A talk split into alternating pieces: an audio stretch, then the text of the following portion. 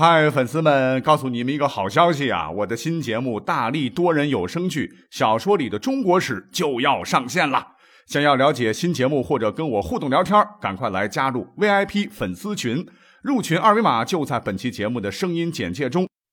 你也可以添加我的小号，拼音大历史加六零六 D A L I S H I 六零六，然后拉您入群，我在那儿等你。管他正史野史。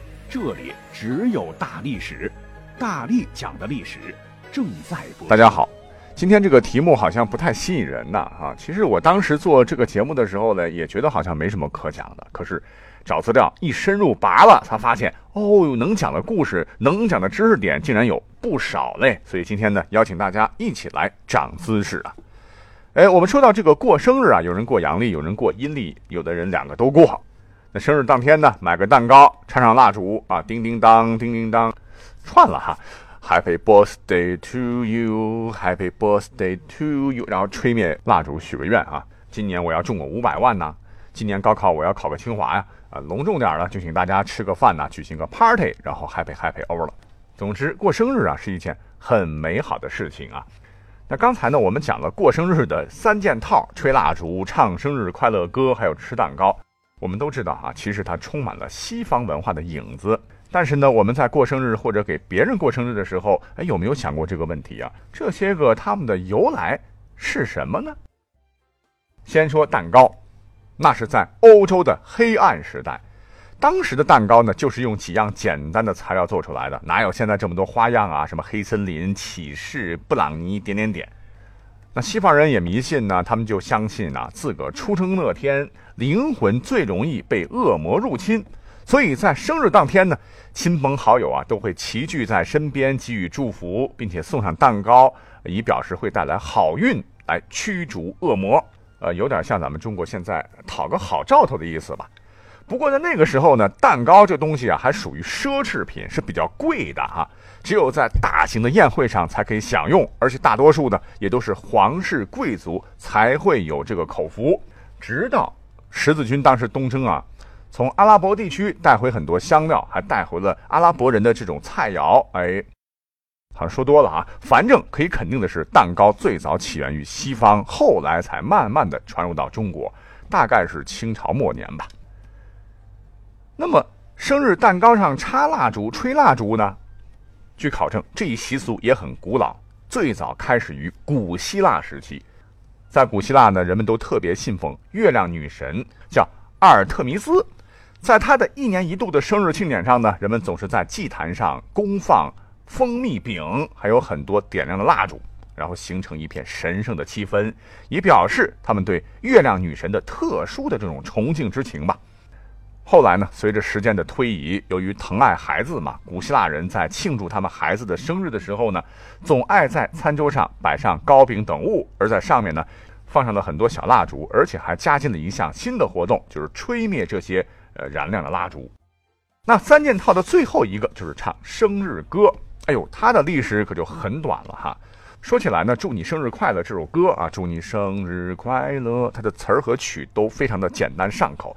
我想，就连三岁的小孩都能毫不犹豫的唱出来哈。不过，大家可能不太相信，这首全世界最流行、人人都会唱的歌，竟然是一首典型的山寨歌曲。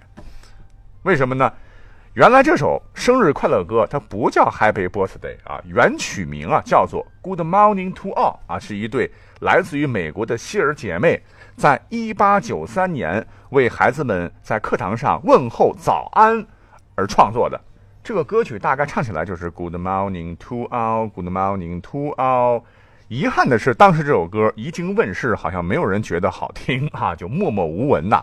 直到忽然有一天，有一个人叫做罗伯特 ·H· 科尔曼的人，未经允许，盗版的干活啊，就私自出版了这首歌，还为这首歌呢做一段新歌词，就是我们现在听到的 “Happy Birthday”。哇，没想到一下子火了，这个歌词洗脑又魔性啊，瞬时间就风靡全球，直到现在。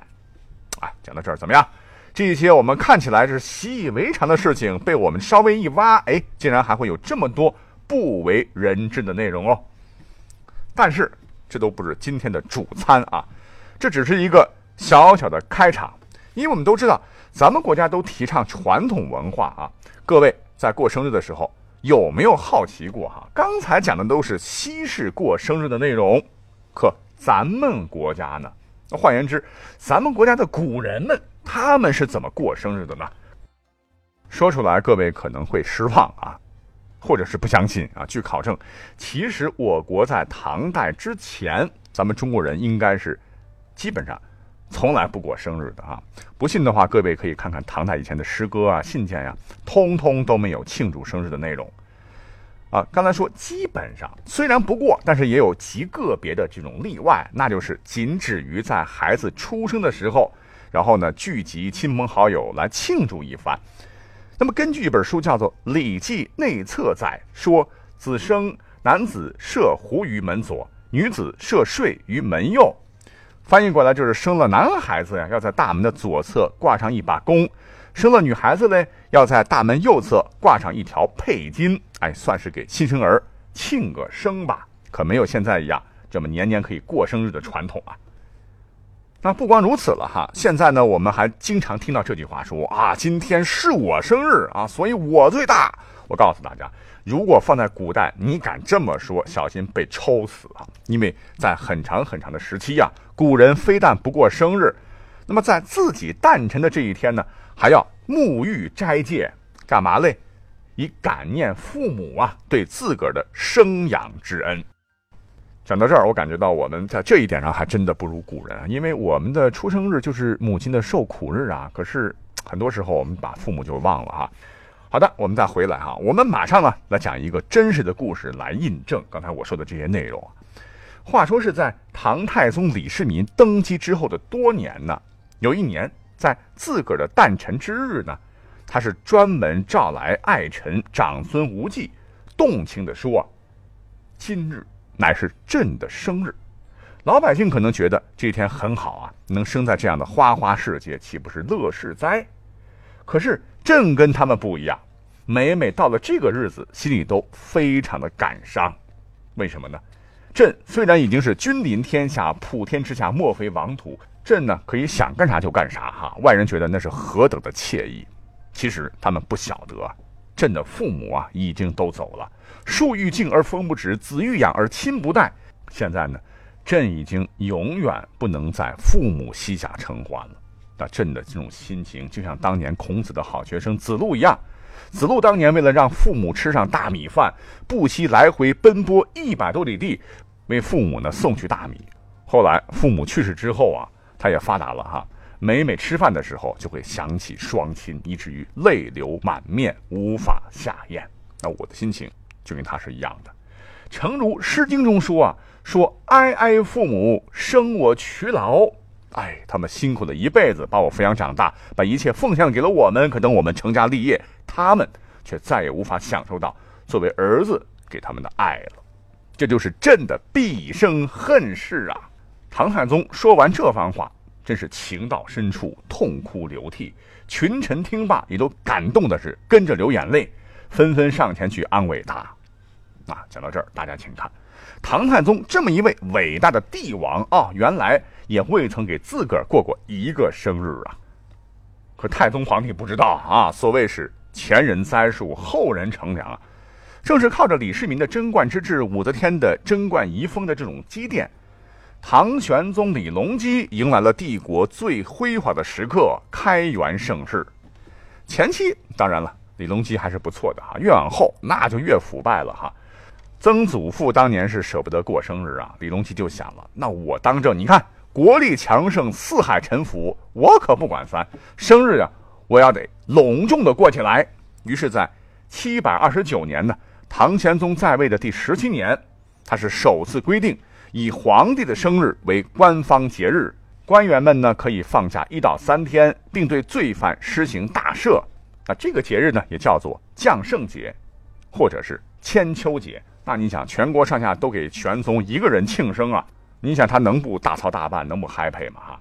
既然皇帝都这么做了，后来呢，百姓也跟着跟风啊，庆生的习俗才慢慢的普及开来，直到现在。那讲到这儿，我们真的要谢谢唐玄宗开的这个好头啊。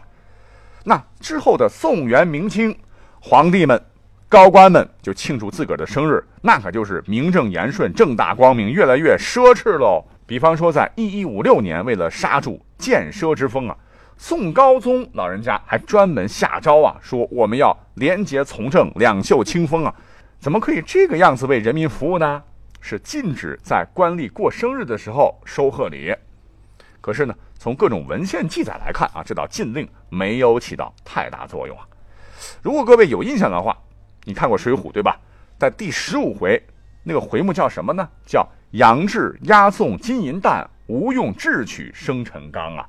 这个生辰纲，哎，指的就是唐宋时期编队运送的成批的生日礼物啊。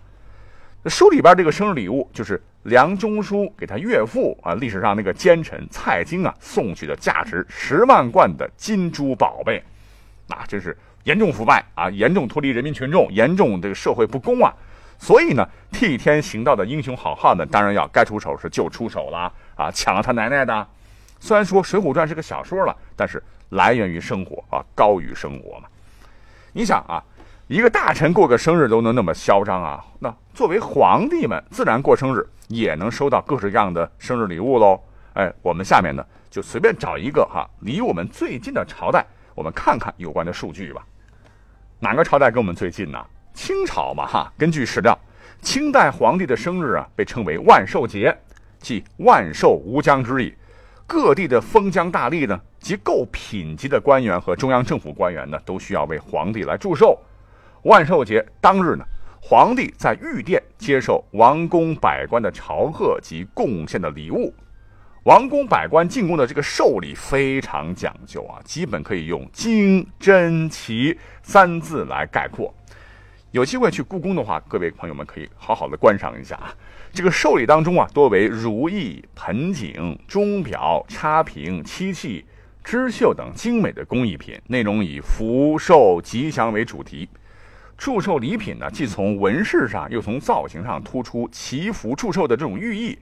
献完寿礼之后呢，皇帝还要宴请群臣啊。你想，皇帝的大宴一定是格外丰盛喽，而且具有浓郁的满族特色啊。寿宴长达四个小时，哎呦，我都不知道你们在吃什么哈。午时摆设，然后未时举行，申时结束。可以想见哈，当时皇帝老子一个生日，过了这么这么这么多年了哈，我们现代人。那也是望尘莫及呀。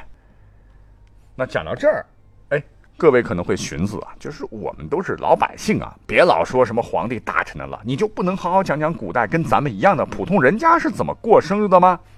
哎呦，那就更有讲头了。咱们现在呢，一听说给谁谁谁去做寿，好像这个寿星应该是很老很老的老同志了哈。其实呢，在古代唐以后，做寿这个词。啊，就等于过生日啊，不等于说我们现在理解的给老同志过生日。而且做的这个寿啊，也有很多的讲究。你比如说，在古代，小孩十岁了要做寿，十岁小孩叫做寿，我我怎么还是觉得有点别扭啊？就是过生日吧，必须要在姥姥家里过哈，名为爱子寿。那么孩子长大到二十岁了，生日呢要到岳父家里过。单身汪们千万不要羡慕啊，因为古人结婚早那是正常的啊，二十岁有可能就几个娃了。而且在民间呢，还流传着一些个规矩。那现在有些地方呢，还能够看得到啊，比方说什么做九不做十的这种说法，也就是说呢，呃，逢到整时在虚岁属九的那年做寿。有的地方是男不做十，女不做九，因为有的地方呢，他们这个土话十和九的发音和贼。斑鸠的鸠谐音啊，故不做，就跟我们现在人不喜欢四四四一样哈。还有一点啊，就是咱们现在呢流行过生日的时候吃蛋糕，那古代做寿大家伙都吃什么呢？太多了哈，但主要有两种，一个是汤饼，一个是寿桃。汤饼是什么呢？就是面条嘛，生日面条也叫长寿面。据考证，生日吃面条的风俗是盛行于唐朝。那为什么过生日要吃面条呢？马上给各位讲一个传说故事啊，是传说嘛？说是在遥远的汉朝啊，有一回我们都知道的这个汉武大帝与众大臣聊天啊，就说到了人的寿命长短。汉武帝就说，从一本相书上讲，人的人中长，寿命就长；若人中一寸长，就已活到一百岁呀。人中这个地方知道吧？就是鼻孔到我们嘴唇中间的这个部分。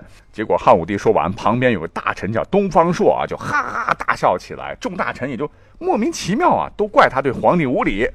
汉武帝就问他：“你笑什么嘞？”东方朔解释说：“我呀，不是笑陛下，而是笑彭祖啊。你都说是人活一百岁啊，人中一寸长。那么彭祖历史上活了八百岁，那他的人中就长八寸了。”你想想他的脸该有多长啊？得顶八个赵本山的斜拔子脸吧！众人闻之也大笑起来。那看来就是想长寿啊，这脸得长长点啊。可是我们都定型了，不可能啦。于是乎呢，就有了一个变通的办法来表达一下自己长寿的愿望：脸及面。那脸长及面长啊，于是人们就借用长长的面条来祝福长寿，直到今天。啊，总之呢。通过我的描述和我自己的感受，我还是觉得古人过生日比咱们现在可能会更有趣、更有讲头，也更热闹。讲到这儿，感谢各位的收听，我们下期再会。